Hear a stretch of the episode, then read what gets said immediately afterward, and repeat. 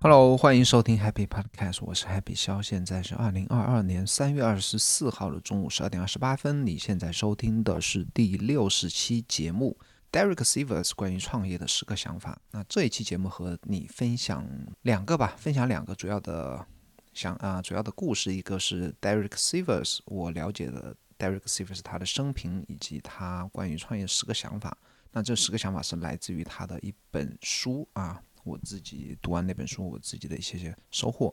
第二个话题是关于疫情下我的生活。那疫情在上海是蔓延的比较厉害，最近呢在家已经生活两周了。这两周我的生活是有比较大的改变呐，以及对我的创作是有一些比较大的影响，跟大家分享一下我的一些体会吧，经历和体会。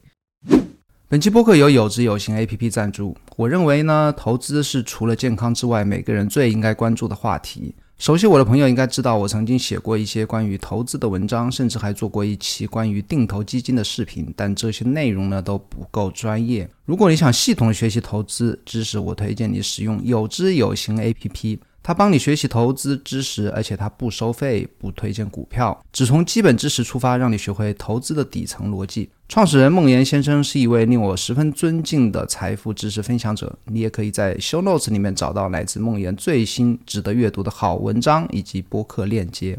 投资最好的时间是十年前，其次是现在。学习投资先看有知有行。OK，那。在开始第一个话题之前，也想和你分享一下我现在的状态啊，因为我上期节目播出之后，我去那个小宇宙去，偶尔会去看看别人给我播客的回复、留言和评论。那看到一个朋友是非常细心啊，他说听到那个播客的背景有布谷鸟的叫声，实际上是真的有啊，因为我自己的电脑是在比较安静的地方，但是我家。JR 是因为在家里上网课的原因霸占了我电脑，我没办法就用我的第二套设备在那个卧室啊，靠近窗户旁边那个写字台上，写字台旁边来录节目。那我我左手边差不多就是非常近的地方就是窗户，啊然后我们家。窗外是经常有鸽子啊，或者各式各样的鸟是停在旁边，就叽叽喳喳的。有时候早上我基本上就是会被鸟给吵醒的，鸟特别多。我们这个小区，那这个就是我疫情呢对我还是影响特别大。然后包括今天录节目啊，我觉得能够还是坚持录节目、做播客啊、做뉴스台的，我觉得是把我从这个疫情里啊，能够保持一个健康的生活状态的，是两件很好的一个习惯吧，创作习惯吧。我分享一下 Derek Sivers。Derek Sivers，其实我在推特经常会分享，呃，来自于他的想法。我自己写 blog 也有很多观点和想法，包括引用是来自于 Derek Sivers。那 Derek 为人所知的一个主要身份是，他是一个作家以及 blog 的作者。但实际上呢，他是一个，首先他是一个音乐家，然后他是一个创业者。我会给你分享一下我了解他他的生平，以及我了解的很多。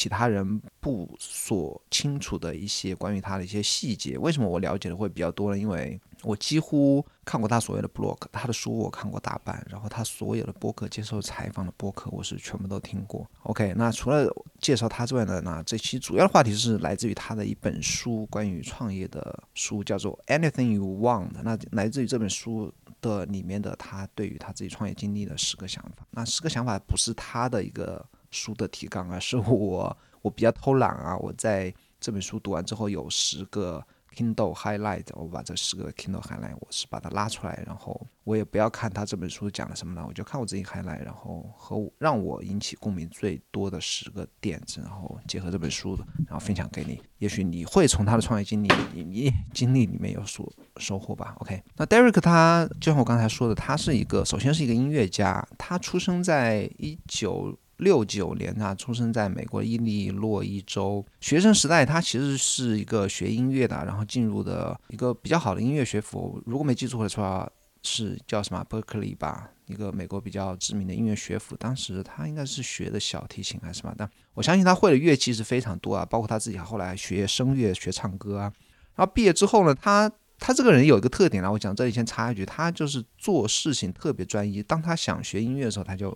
一门心思学音乐，然后就只想成为音乐家，然后所有的其他的事情他都一概都不管，不问，然后也就会专心的去做一件事情，包括他后来的创业啊，然后学写程序，包括写作啊。所以当他大学毕业啊的前几年呢，创立他的 CD Baby 之前的前几年，他一直都是埋头的去学习音乐。那毕业之后呢，他是做一些零散的工打工。他所谓的打工，他音乐家打工其实就是帮各式各样的乐团去演奏。他曾经啊，还帮那个坂本龙一啊，就是美国的一个非常知名的一个作曲家，包括我特别喜欢他的那个 Mr. Lawrence。我曾经还有一期节目是以 Mr. Lawrence 来做标题的。OK，那他帮坂本龙一曾经在日本巡回演出过。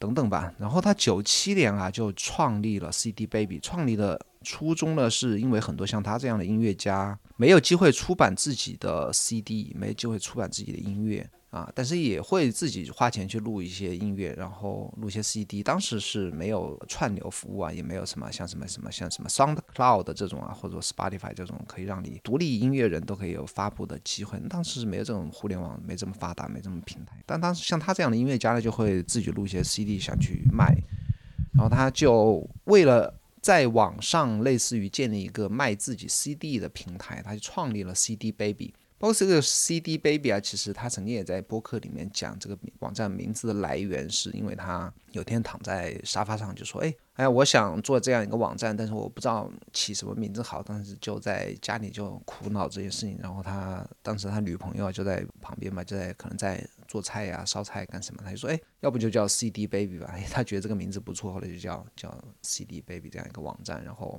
他是自己啊，因为他当时其实也是虽然是说是音乐家，但是他打工赚钱其实并不多，包括还要自己租房子。当时他在芝加哥吧，应该纽约还是芝加哥租房子，然后攒钱，然后没什么钱。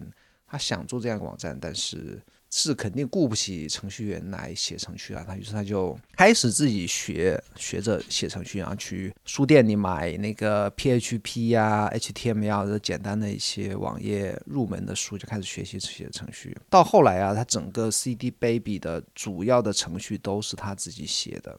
然后他创立这样一家公司。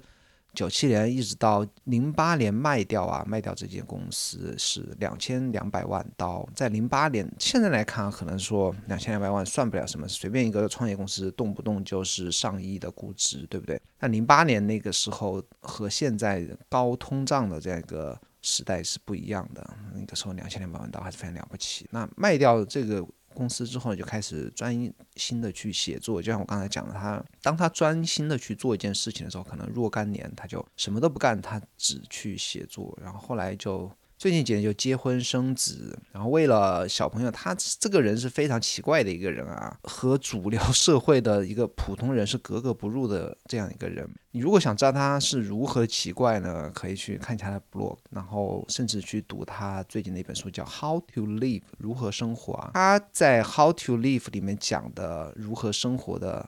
所有的建议呢，都会让一个普通人无法做到。他就是这么奇怪的一个人。OK，继续讲回他生了小孩之后，为了孩子呢，他就移居新西兰。为什么移居新西兰？因为他的一个想法，他就说人类应该接触大自然。那小朋友出生之后，不应该成天的就去对着屏幕啊，或者说在一个社区里，然后做和人打交，就是钢筋水泥的这样一个社区里，只是做一个。啊，普通的城市小孩在过的一个童年生活，他认为一个好的童年生活是应该是在大自然、在树林里、在野外、在户外来长大的。所以说，他就为了小朋友的一个美好的童年，他就移居到了新西兰。新西兰，然后小朋友到五六岁的时候，他又搬到了英国。所以说，还是逃不过一个。普通父母对孩子的一个期望啊，就是感觉要上学了，那他就想全世界哪里的教育最好呢？那还是觉得英国英国的教育最好，于是他小朋友就开始在英国来读幼儿园甚至小学。但他最近还是又搬回到新西兰啊，没有搬回到新西兰，估计也才一年半载的样子吧。等他再次复出会接受采访录播课的时候，我相信。他会分享给我们为什么要搬回新西兰？为什么我讲他再次复复出呢？因为他这个人很奇怪啊，就像我刚才讲的，他做一件事情的时候，他就不会去做另外的事情。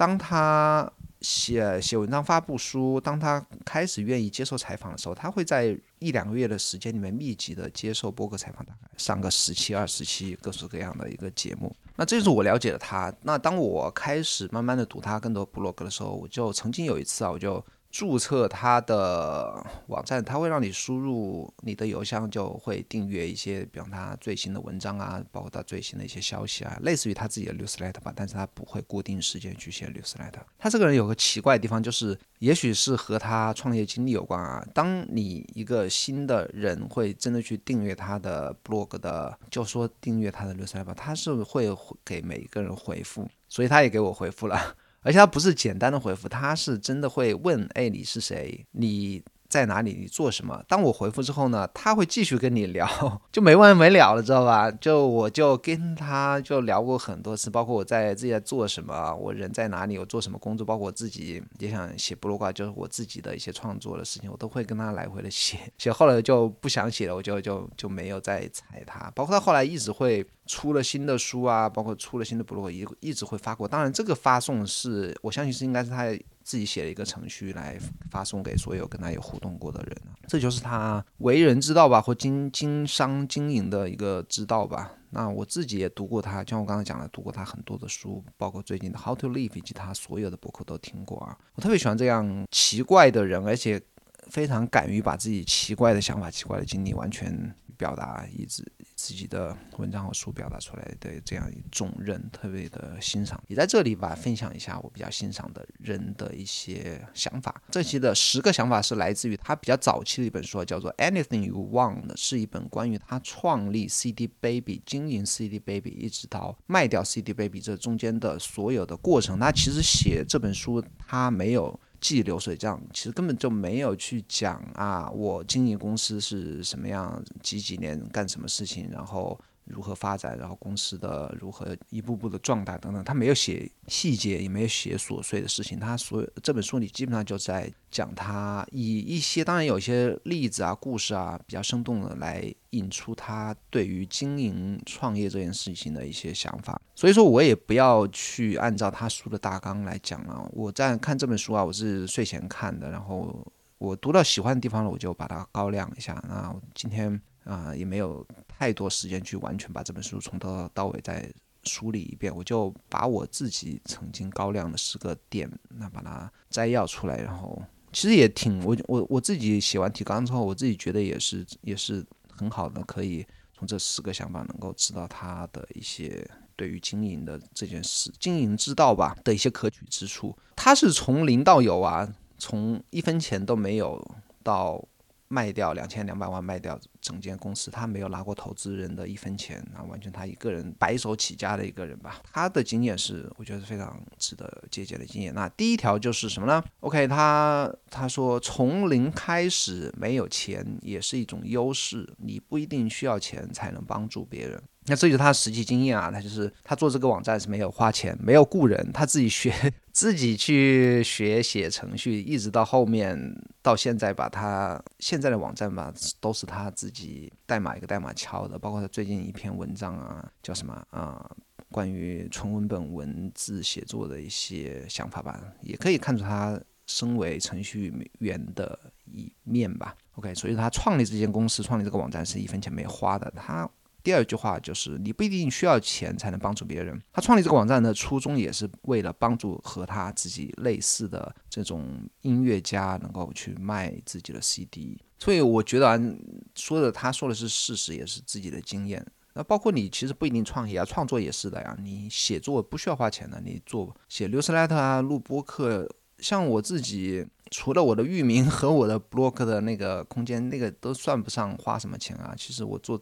整件事情也是没花任何的钱，能不能帮助别人呢？我相信多多少少可以，包括博客啊、blog 啊，还是可以再启发别人，至少可以启发别人读更多的书吧。我觉得这也是一种帮助别人。就是你要创业的话，并不一定就是啊，我没有钱，所以我不能做这个，不能做那个，这个我觉得是一个借口啊。那第二点是让你自己变得对于你的生意不重要，那这个后面还可以有更详细的啊阐述啊。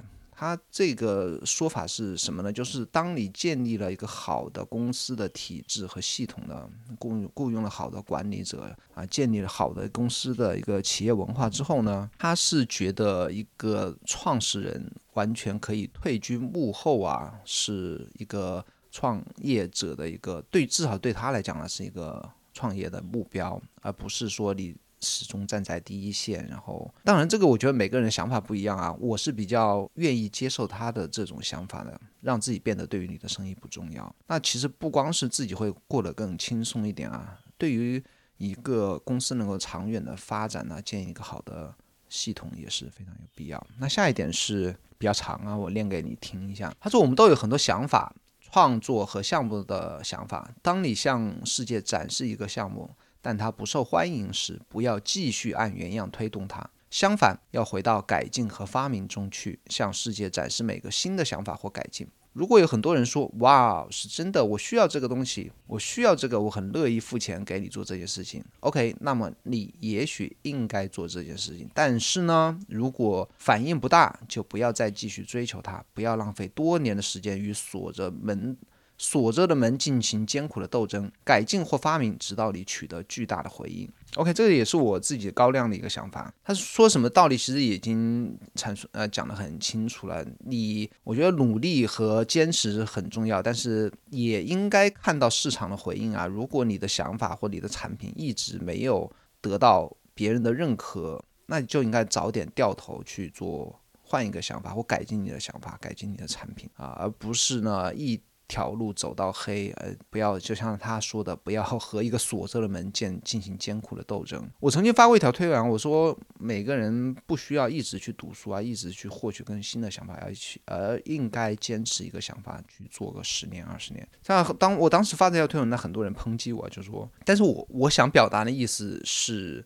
一个想法，它也许是，我觉得创业是也是一个想法，去行动也是一个想法。那去行动，并不代表你就是像个傻子一样的行动，对不对？那行动创业也有聪明的创业和笨的创业，和一个愚蠢的创业。你去创业，或者说你哪怕是去写作啊，或者说。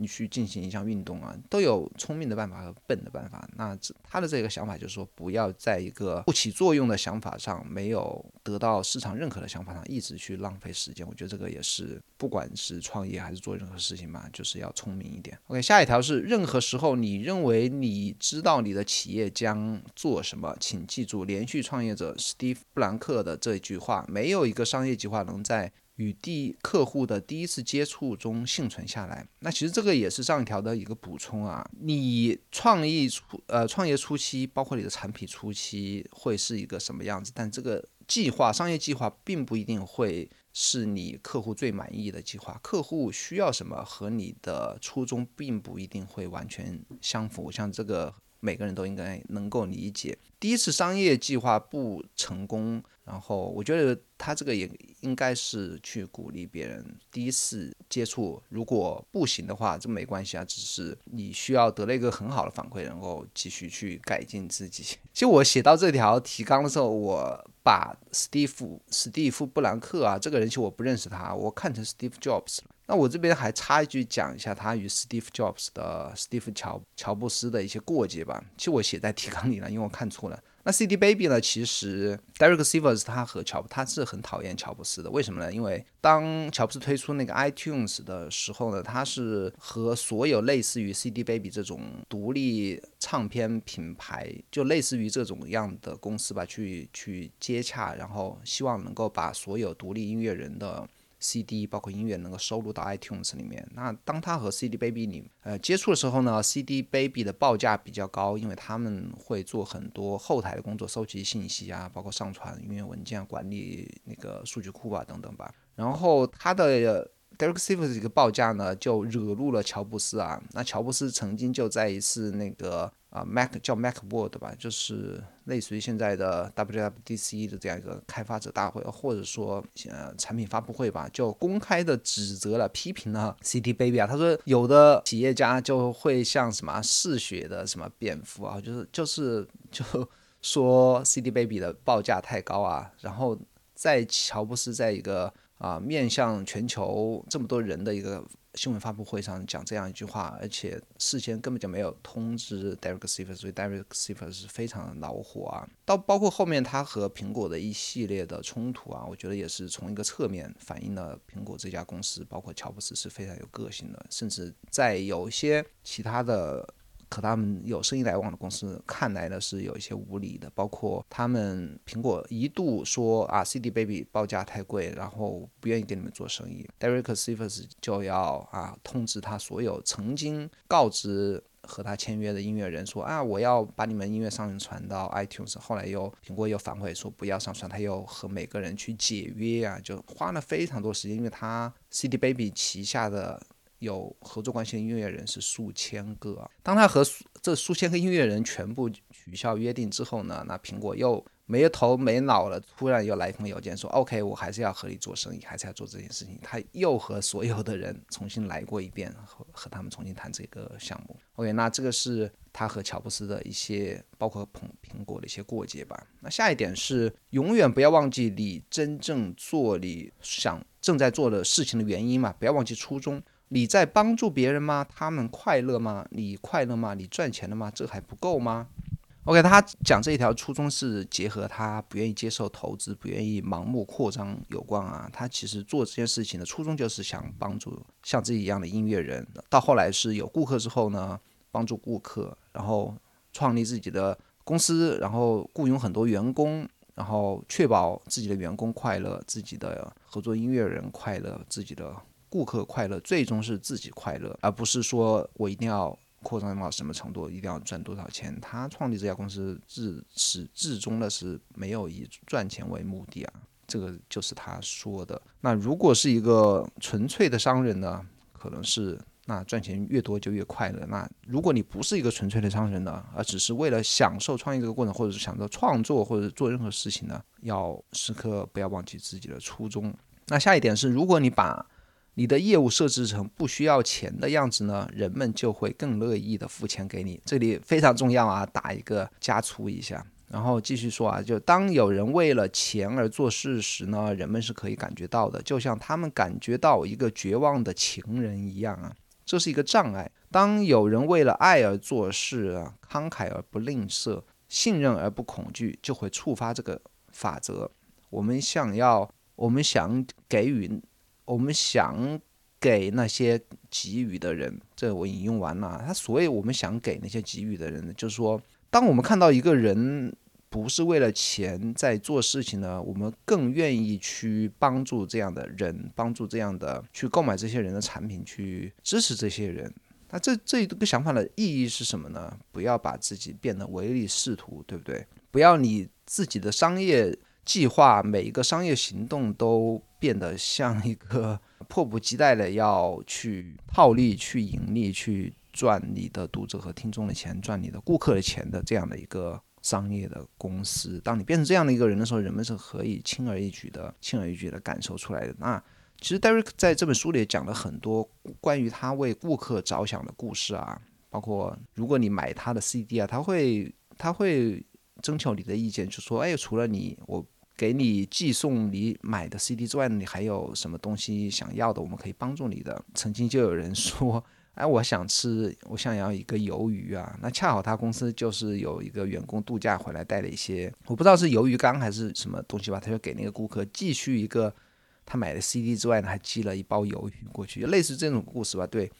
员工是贴呃对顾客是贴心的服务，包括快速响应的客服啊，就是他们公司有一个原则，就是所有打进来的电话，每个人的桌上都会响，那就是所有人都是这家公司的一个客服人员，就不要让那个电话铃老在那边响。包括他为合作的音乐家收取非常低廉的费用啊，等等吧。这也是他为什么他总结啊，就为什么他在同类型的公司里面能够快速的扩张。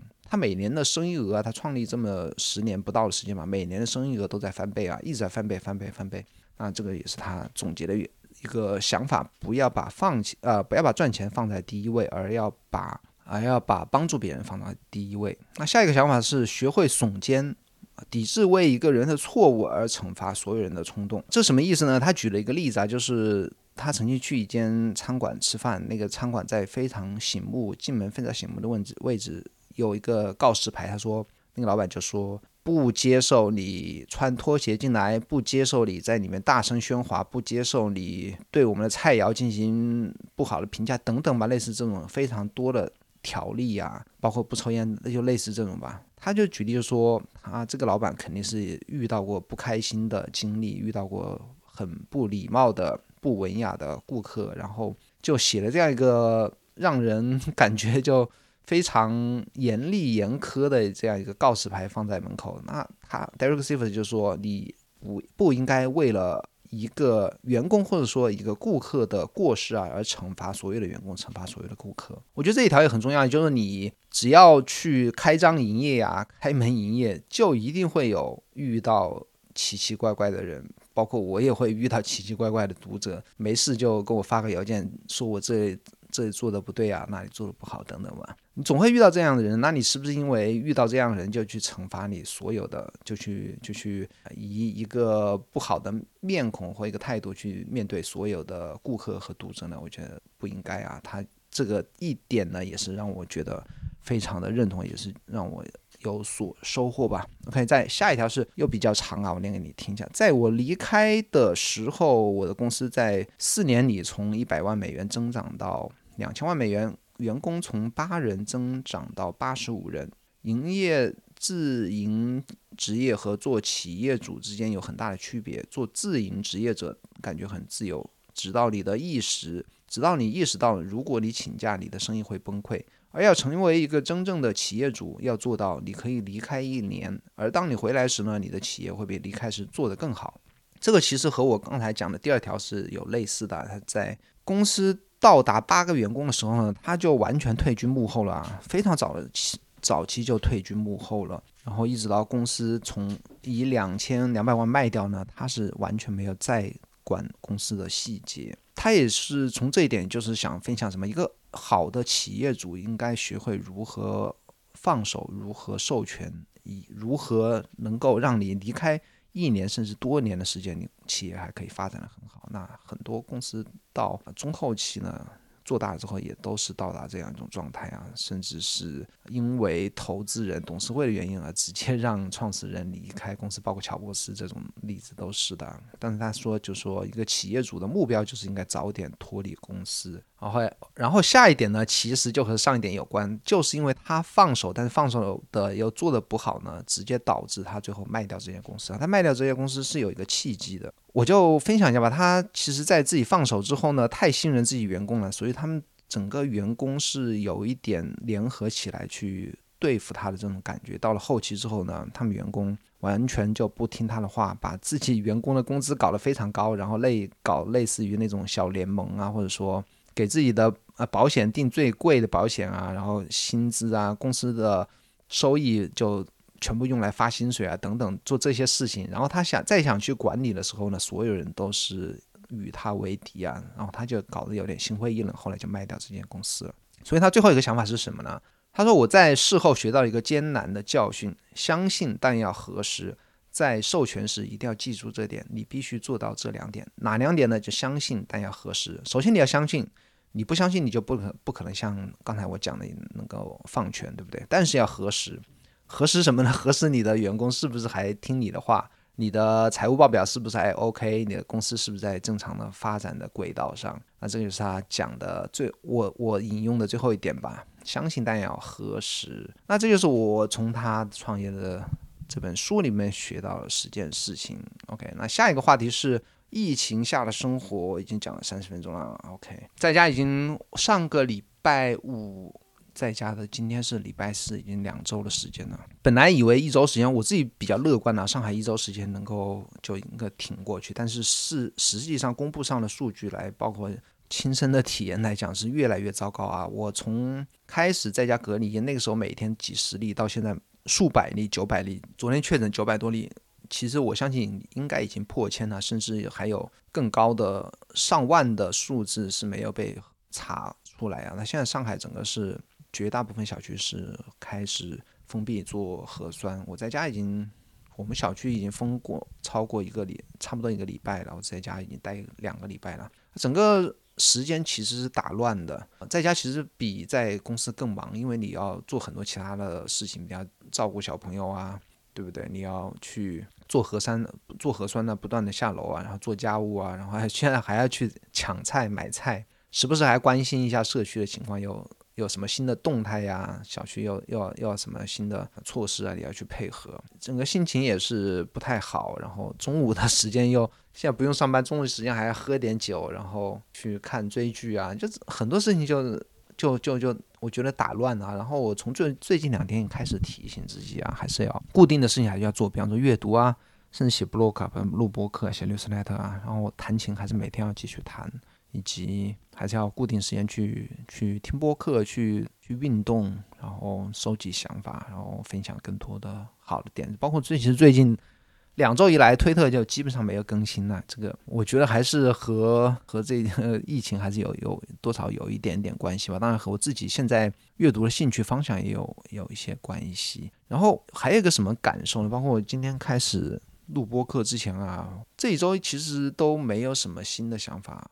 包括播客啊、绿书来的但是要不要做呢？当我开始决定要做的时候，其实我坐下来说，哎，我要为这期播客想一个什么话题呢？还是逼一逼自己，还是有很多话题可以去。来讲了，甚至我下期的话题都已经想好了。如果你能够发现有关注我这个博客的话，有发现前面几期每期都是讲了一个我自己感兴趣的人的故事，包括这期也是的。所以说，所以所以说呢，这期播客我相信以后会以这样一个形式吧，就是我关注的，不管是他作家、创业者啊，或者说甚至是 YouTube 啊，或者播客主啊，等等吧。我如果最近在一段时间里面曾经关注过这个人呢，我觉得他身上如果有值得我们分享的点子呢，或他的一些事迹经历呢，我都会讲一讲，以每期播客来讲一下这这样的一个人。